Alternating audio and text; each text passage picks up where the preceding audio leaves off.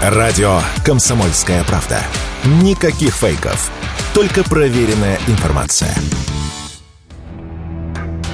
Всемирная организация здравоохранения предупредила о распространении нового штамма коронавируса. Первые случаи заболевания этим видом ковида зафиксировали в сентябре в США. К началу декабря на этот штамм приходилось уже от 15 до 30 процентов всех случаев ковида. Новый подвид вируса получил название пирола. По словам представителей ВОЗ, в зимний период он может вызвать рост заболеваемости у жителей северного полушария. Однако глобальный риск для здравоохранения специалисты оценили как низкий. Всемирная организация здравоохранения здравоохранения напомнила, что существующие вакцины продолжают защищать от тяжелых заболеваний и смерти от пирола и других вариантов вируса. Согласны с медиками и российские ученые. Так доктор биологических наук, член-корреспондент Российской академии наук, вирусолог Петр Чумаков рассказал радио «Комсомольская правда», что в новых вакцинах сейчас нет необходимости коллективный иммунитет создан, потому что люди, которые уже переболели один раз этой инфекцией, они не будут очень сильно тяжело болеть. Тем более, что пока разрабатывают эти вакцины и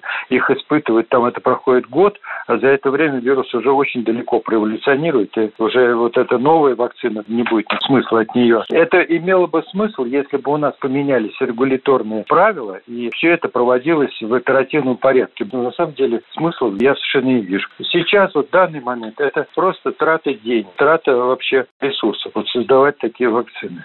Пирола – далеко не первый штамм, выявленный в этом году. Так, в августе начал активно распространяться в Великобритании и Индии штамм Эрида. Как утверждают эксперты, различные виды коронавируса будут продолжать находить и дальше. И это говорит о том, что сам вирус становится менее опасным, отметил Петр Чумаков.